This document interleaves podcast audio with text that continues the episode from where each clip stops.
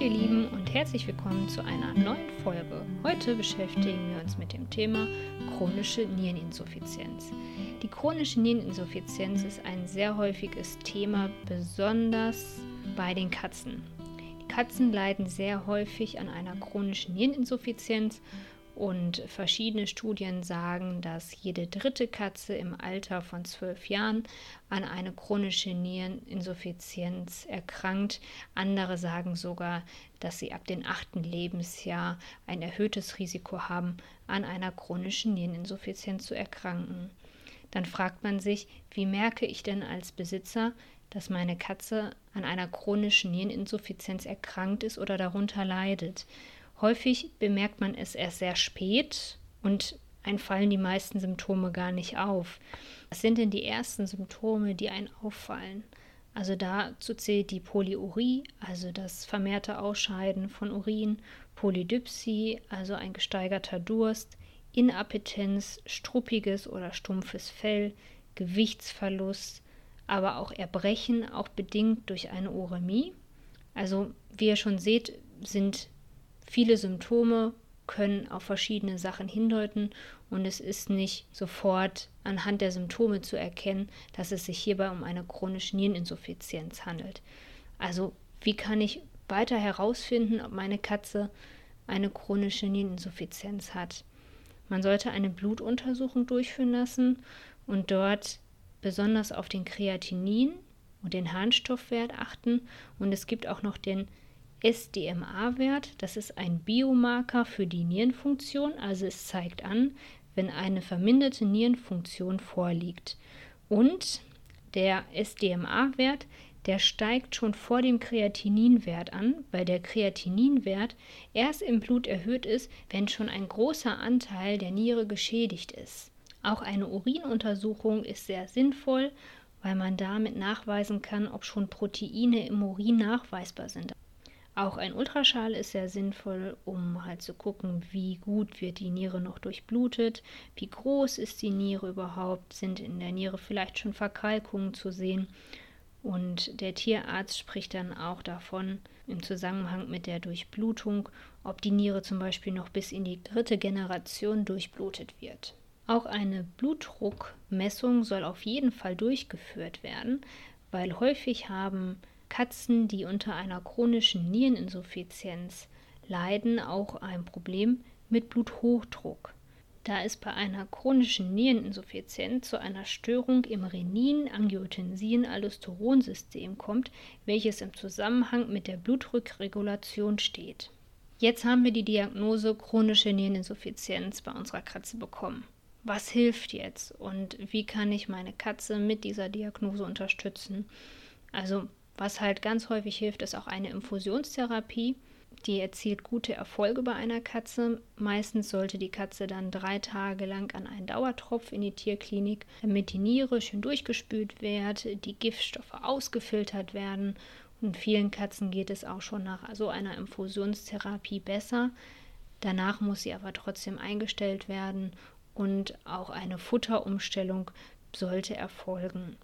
Was halt ganz wichtig ist, auch zu wissen, dass eine Katze ein Aversionsgedächtnis hat. Das heißt, wenn es meiner Katze gerade ganz schlecht geht, der ist jetzt total übel, sie leidet unter einer chronischen Niereninsuffizienz, sie möchte nicht fressen, weil ihr einfach so schlecht ist. Und ich stelle ihr jetzt ja die tolle Nierendiät äh, vor der Nase, dann verknüpft sie die Nierendiät mit ihrem jetzigen Zustand. Das heißt, wenn ich ihr am nächsten Tag oder eine Woche darauf wieder das Futter hinstelle, verknüpft sie den Geruch des Futters immer noch mit ihrem schlechten Zustand, wo es ihr ganz schlecht ging und ihr total übel war. Das heißt, dieses Futter wird sie nicht mehr fressen.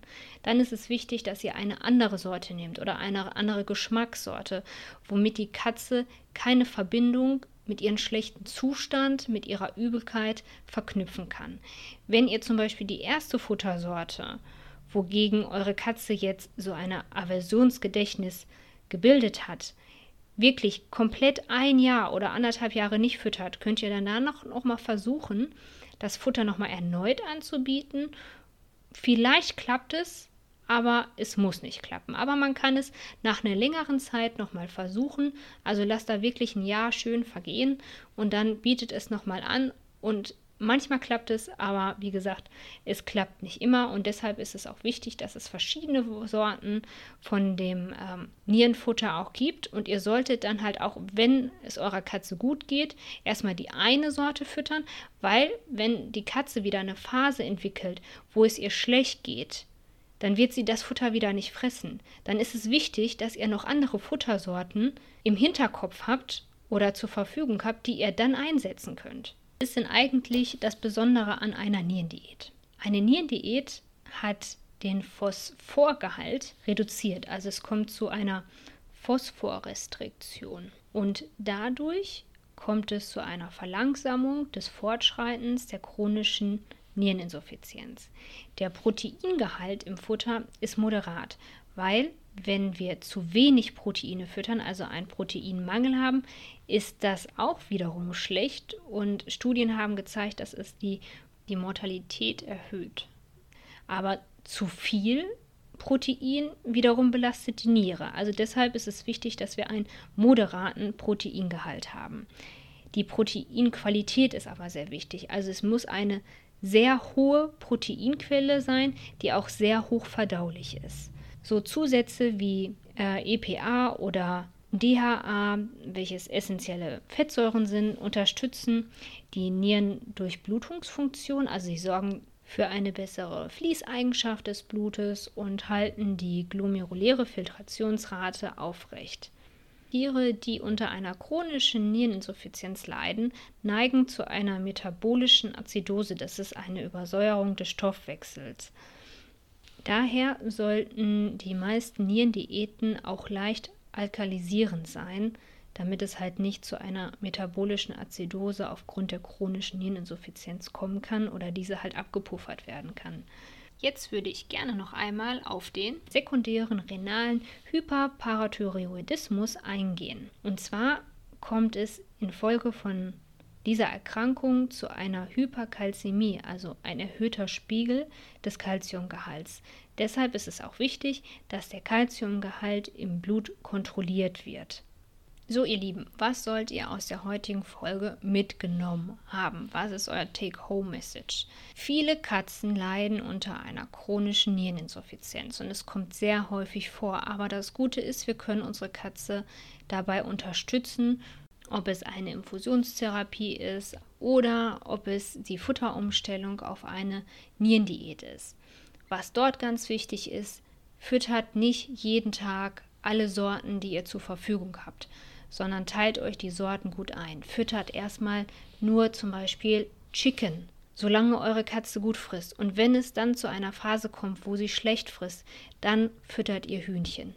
Und wenn dann wieder eine Phase kommt, wo es ihr wieder schlecht geht, dann füttert ihr Thunfisch oder eine andere Sorte, aber teilt euch die Sorten gut ein, weil es ist wirklich häufig so, dass es zu Verschlechterungen kommt und dann braucht ihr diesen Ass im Ärmel und braucht eine neue Futtersorte, damit eure Katze wieder ans Fressen kommt. Viele Katzenbesitzer, die eine Katze haben, die an einer chronischen Niereninsuffizienz leidet, kennen genau diese Problematik und wissen, wie schwierig das ist, wenn die Katze aufhört zu fressen. Also, deshalb ganz wichtig, Futtersorten gut einteilen und falls die Katze eine schlechte Phase hat, das Futter nicht mehr frisst, dann kommt die neue Futtersorte rein.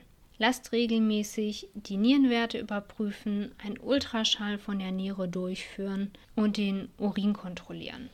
Es gibt zum Glück viele Medikamente, mit denen wir unsere Katzen unterstützen können und besonders Nierendiät füttern. Ganz, ganz wichtig, weil durch eine Phosphatrestriktion verlangsamen wir das Fortschreiten einer chronischen Niereninsuffizienz. Also mein eigener Kater leidet seit fünf Jahren unter einer chronischen Niereninsuffizienz und er kommt super klar mit der Nierendiät und sogar seine Blutwerte haben sich darunter verbessert. Also es lohnt sich wirklich, bleibt dran. Ihr könnt eurem Katze oder euren Kater wirklich unterstützen. So, ihr Lieben, das war die heutige Folge zur chronischen Niereninsuffizienz, besonders bei der Katze oder bei dem Kater. Wenn ihr irgendwelche Fragen habt, wie immer könnt ihr mich anschreiben. Und dann wünsche ich euch noch ein schönes Wochenende und sage bis bald. Die nächste Folge wird nicht wie gewohnt in zwei Wochen erscheinen, sondern diesmal brauche ich noch eine Woche Aufschub und die nächste bekommt ihr dann in drei Wochen. Aber ihr habt ja auch noch ganz viele alte Folgen, die ihr euch anhören könnt. Also bis bald, ihr Lieben. Wir hören uns. Tschüss.